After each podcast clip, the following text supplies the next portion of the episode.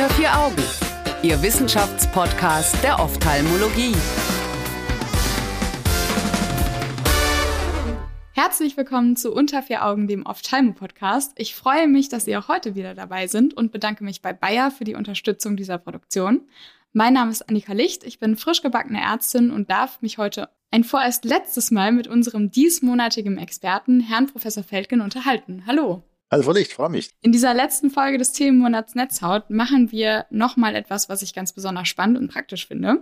Und zwar sprechen wir über eine Studie, die die drei gängigen VEGF-Inhibitoren in ihrem Einsatz gegen das Makulaödem nach retinalen Venenverschluss ins Rennen schickt, um herauszufinden, wer eigentlich der Beste ist. Die Studie, von der ich spreche, stammt von Hykin et al. und erschien 2019 in JAMA Ophthalmology. Herr Professor Feldgen, wie haben Hykin et al. diesen Wettkampf methodisch aufgezogen? Also das ist ja wieder so eine Studie, die aus England kommt, wo man auch wieder nur neidvoll hinblicken kann, was die auf die Beine stellen, okay. was an deren System liegt, ähm, dass die 44 Zentren über zwei Jahre lang ähm, überreden konnten, da eine prospektiv randomisierte doppelblinde Studie zu machen, die eine Nichtunterlegenheit nachweisen sollte. Also keine, keine bessere Wirksamkeit, also kein Gewinner, sondern dass es keinen Verlierer gibt. Das war die, mhm. die Fragestellung. Also sind alle gleichwertig, ja oder nein? Und ähm, das ist so ein, ja, ein Ansatz, den wir in letzter Zeit ganz häufig sehen. Aber wie gesagt, das dreiarmige, randomisierte und doppelblinde, das heißt, dass keiner wusste, welches Medikament er spritzt, auch keiner wusste, welches Medikament er kriegt. Das ist wirklich, macht die Studie äh, zu einer Top-Studie, die, die man auch wirklich, ja. das kann man, kann man nicht hoch genug anrechnen, den Kolleginnen und Kollegen, weil das ohne Industrie äh, zu machen, ist natürlich sehr äh, schwierig und kostenintensiv. Aber das hat das englische Gesundheitssystem hat das großteils aufgefangen. Und es ging um Zentralvenenverschlüsse, wurde 100 Wochen äh, nachbeobachtet und der, die Sehschärfe wieder bei üblichen 0,05 bis 0,6, also im oberen Bereich ein bisschen besser. Ja. Aber so um ganz, ganz okay. grob 5 bis 50 Prozent Sehschärfe. Okay. Ähm, wie genau haben die dann das angegangen? Sind die auch mit Treat and Extend ran oder? Genau. Die ähm, ersten 24 Wochen waren gesetzt und dann konnte auf acht Wochen erweitert werden. Und das ist auch ein übliches Schema, wenn bei drei aufeinanderfolgenden äh, Visiten ne, eine Stabilität vorlag. Und das war bis wie auch bei anderen Studien so, dass äh, Stabilität äh, mit fünf Buchstaben wieder äh, versehen war und die OCT-Dicke, äh, die Netzhautdicke ähm, hier war eine absolute Grenze eingezogen, also nicht wie beispielsweise, was wir letzte Woche besprochen haben, die Centera-Studie mit, den, mhm. mit den 20 Prozent, sondern diesmal die 320 Mikrometer als Obergrenze. Und ja. alles darunter war in Ordnung, was ich aber auch absolut äh, vertretbar finde. Die haben ja hier auch so einen sehr interessanten Cut gewählt. Die haben gesagt, die eine ist dann besser oder dann nicht schlechter als die andere, wenn, ähm, wenn fünf Buchstaben überschritten werden an Unterschied. Ist das mhm. nicht ein bisschen extrem? Mhm. Das ist ja auch eine Zeile. Wir hatten das ja letzte Woche, ist ja auch nur ein tagesabhängiger Wert. Ja, also Buchstaben ist immer, wie gesagt, die, die, die Funktion, ähm, Gesichtsfeld, äh, Sehschärfentestung ist immer äh, sehr variabel und äh, das sind fünf Buchstaben finde ich einfach ein bisschen, bisschen wenig. Ähm, deswegen wurden ja nachher auch die Ergebnisse durchaus mit großer Vorsicht ähm, mm. dann auch äh, formuliert. So vom von den Ergebnissen her, wenn ich dazu gleich ja, kommen klar. darf, ja, ähm, es waren wieder ein bisschen mehr Männer, äh, mhm. also anders als bei der Studie, die wir schon besprochen hatten in, äh, aus Dänemark, da war es ja war es ja gleich auf. Hier ja. waren es ein bisschen mehr Männer und das entspricht eigentlich so auch da, dem ähm, Krankheitsbild, was wir in Deutschland haben. Alter 69 Jahre, auch ganz normal. Also es war für mich eine eine sehr realistische Auswahl an, an Patientinnen und Patienten. Mhm. Ähm, und wir hatten ähm, in allen Gruppen einen sehr schönen Visusgewinn, der, wenn man die Zahlen so liest, die sage ich gleich, ähm, sagt Mensch, ja klar, gibt es einen ganz klaren Gewinner. Ähm, das ist aber dann in der, in der äh, statistischen äh, Analyse ein bisschen weniger deutlich gewesen, auch wenn es eine Tendenz gab. Äh, es war beim Bevacizumab, also bei dem Avastin, fast 10 Buchstaben, 9,8 Buchstaben, beim Ranibizumab, beim Lucentis 12,5 Buchstaben und beim Aflibacet, beim Alea 15,1 Buchstaben. Hm. Und das sind insgesamt erstmal sehr erfreuliche Ergebnisse, weil ähm, es das, das bestätigt, was ich letzte Woche auch schon gesagt habe. Wir haben einfach mit den Venenverschlüssen einfach ein super dankbares Krankheitsbild erstmal, was die, mhm. was die Sehschärfe angeht. Ja, es hat andere Mühen, aber was die Sehschärfe, Sehschärfe angeht, können wir durchaus den Patientinnen und Patienten Hoffnung machen. Es gab ebenfalls in der, äh, in der Aflibercept-Gruppe hatte die Nase ein bisschen vorne, was die Anzahl der Injektionen anging, nämlich nur 10 in diesen 100 Wochen. Die Ranibizumab-Gruppe hatte 11,8 und die Bevacizumab-Gruppe 11,9 Injektionen. In den ganzen Analysen, die gemacht wurden, die haben die per Protocol und, und uh, Intention to Treat, also die, die, die Untersuchungen, die wirklich stattgefunden haben und die geplant waren, sehr oft so, dass dann Patienten eben nicht mehr kommen oder irgendwas, irgendwas mhm. ist und dann mhm. tut man eben so in der, in der Intention to Treat, ähm, als ob die äh, Untersuchung stattgefunden, beziehungsweise Behandlung stattgefunden hätte. Das sind ja so ganz etablierte statistische Tricks, äh, von denen ich hoffe, dass Sie mich nicht Näheres fragen. Und, ähm, Werde ich nicht. Ja, danke, danke, danke. Dann brauchen wir nochmal einen extra Podcast. ähm, und da hat das Bevacizumab ähm, nicht überzeugend genug schlechter abgeschnitten, um zu sagen, es ist schlechter als die anderen. Also die anderen beiden waren äh, komplett gleich auf, also das Lucentis, also das, das Ranibizumab und das Alea, das Aflibercept äh, die waren gleich auf und ähm, vor allem das ähm, Ranibizumab hat sich gegenüber dem Bevacizumab ein bisschen abgesetzt. Ähm, hm. Die Variablen sind wahrscheinlich auch die Injektionshäufigkeit, weil es den, weil es den Zentren ja freigestellt wurde, wie sie dann extendieren. Ähm, also das, ah, ja. das ist ja aber auch nochmal ein wichtiger Punkt. Mhm. Also eine, eine, man muss ja, man muss ja, wenn man so eine Studie plant, auch immer gucken, dass man die Zentren auch abholt, dass man den, dass man die nicht zu sehr eingrenzt und ähm, dass sie die Möglichkeit haben, so ein etabliertes Schema bei sich auch weiterhin durchzuführen. Und das gibt natürlich dann am Schluss immer ein bisschen ähm, Graubereiche, die, wo man, wo man die Antworten nicht hundertprozentig geben kann. Und so war es auch, ähm, also ich finde das, was, was Sie da geschrieben haben, äh, als Fazit äh, eigentlich sehr vorsichtig und sehr, sehr schön auch, dass sie sagen, im Grunde führen alle drei Substanzen äh, zum deutlichen und signifikanten Virusgewinn mhm. und sagen, rasche Behandlung ist wichtig und lassen sich gar nicht so sehr aus, ob jetzt ein Medikament hinten rausfällt oder nicht. Sie wissen ja auch, dass das Bevacizumab nicht zugelassen ist und auch mhm. nie zugelassen äh, sein wird, aber dass das trotzdem sehr häufig angewendet wird. Ähm, mittlerweile sind wir in einer glücklichen Lage, dass wir, dass wir wirklich sehr effektive, potente, zugelassene Medikamente haben.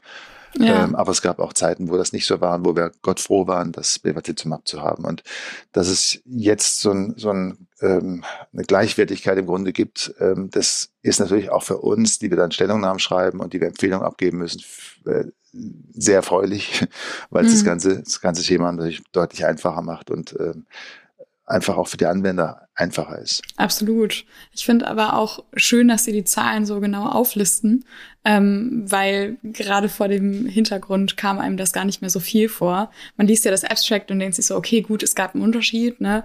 Und dann gibt man die hm. Zahlen rein und denkt sich so, okay, das war ja eigentlich nicht wirklich viel. Und auch wenn Sie sagen, dass das Extend-Regime frei gewählt werden konnte, dann sind ja diese 1,8 Injektionen mehr, die da ja als maximale Differenz stehen, auch nicht so groß. Ja, es sind knapp zwei Spritzen weniger, die die, die Patienten der Aflibercept-Gruppe brauchten. Mhm. Das ist schon für die Betroffenen schon nett, aber äh, und, und kann ein Motivator sein. Aber es ist jetzt, wie gesagt, es waren nicht, und es waren ja viele Patienten, es waren ja, ich muss ganz kurz nachgucken, 463 Patientinnen und Patienten. Das ist ja schon echt eine, eine große Studie gewesen. Und mhm. ähm, da, wenn jetzt da, sagen wir so, wenn jetzt, wenn jetzt da ein eindeutiger dramatischer Effekt gewesen wäre, dann wäre er natürlich rausgekommen. Und wie immer, wenn man dann solche Zahlen anguckt, sagt man, gut, wenn ich vielleicht doppelt so viel ähm, gehabt hätte, dann hätte ich vielleicht ein klares Ergebnis. Ja, ist ja immer so. Mhm. Ähm, aber andersrum kann man auch sagen, wenn jetzt ein eindeutiger Unterschied wäre, dann, dann wäre das eindeutig sichtbar gewesen. Und das ist jetzt so eklatant nicht sichtbar. Deswegen äh, kann man, glaube ich, sagen, dass diese drei Medikamente alle wirklich sehr gut sind und ähm, dieser Patientengruppe doch sehr stark hilft. Also eigentlich können wir froh sein, drei ähm, ähm, äh, Medikamente zu haben oder Substanzen zu haben, die, die hilfreich sind und effektiv sind. Vielen Dank. Ich finde das so eine wichtige Information, dass man einfach diese drei Medikamente, die immer da so rumschwirren, einfach mal richtig einordnen kann.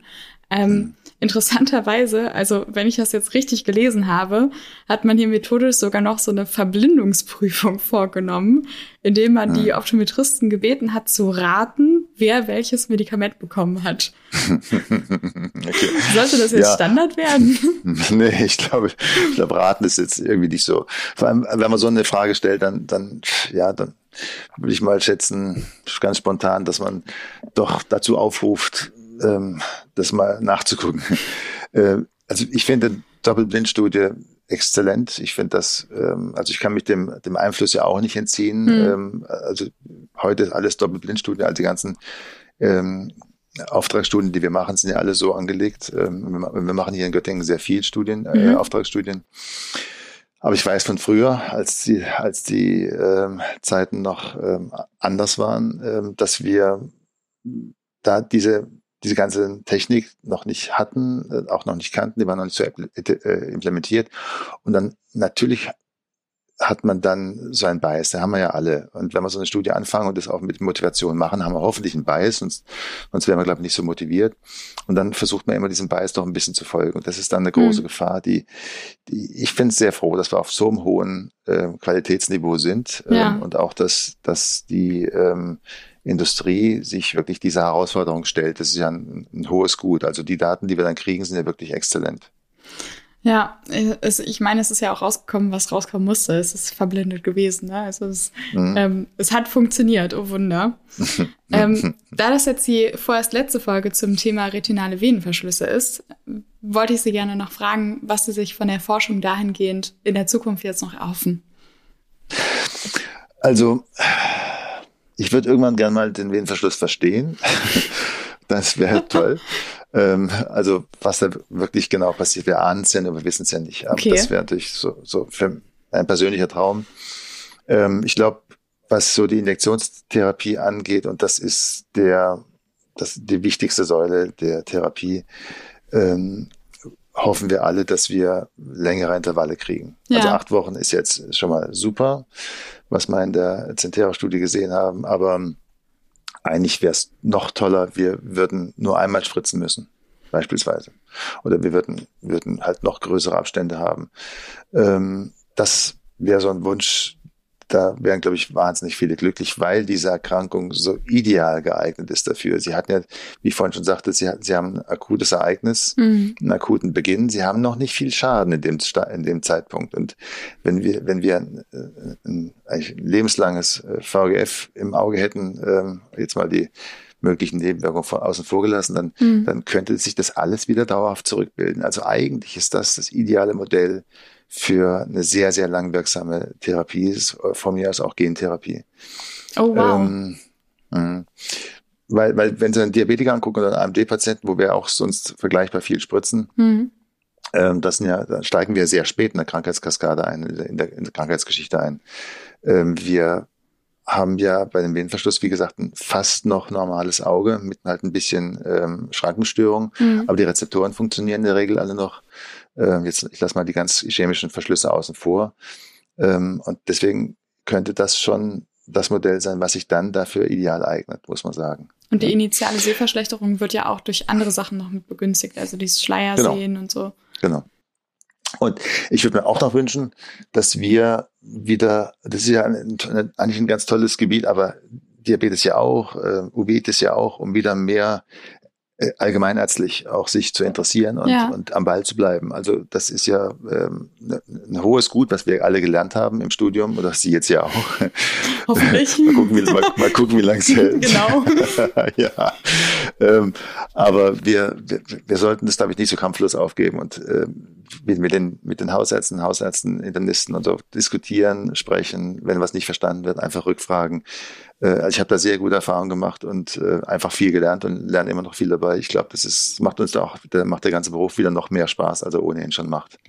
Schön. Ja, das soll doch wirklich ermutigen für die Zukunft. Danke für Ihre Zeit. Gerne. Es hat sehr viel Spaß gemacht. Ja, wollte ich auch gerade sagen. Es hat mir auch sehr viel Spaß gemacht. Und ich hoffe natürlich äh, Ihnen, lieben Zuhörerinnen, auch. Vielen Dank, dass Sie dabei waren. Danke auch an Bayer, dass Sie diesen Themenmonat ermöglicht haben. Alle Studien finden Sie wie immer auf unserer Homepage unter vieraugen.org. Und ab nächster Woche dreht sich ja alles um das Glaukom. Wir freuen uns, wenn Sie dann wieder zuhören und wünschen Ihnen bis dahin eine gute Zeit. Tschüss! Unter vier Augen. Eine Produktion der CareCom GmbH unter der Leitung von Prof. Dr. Alireza Mirshahi und Tobias Kesting.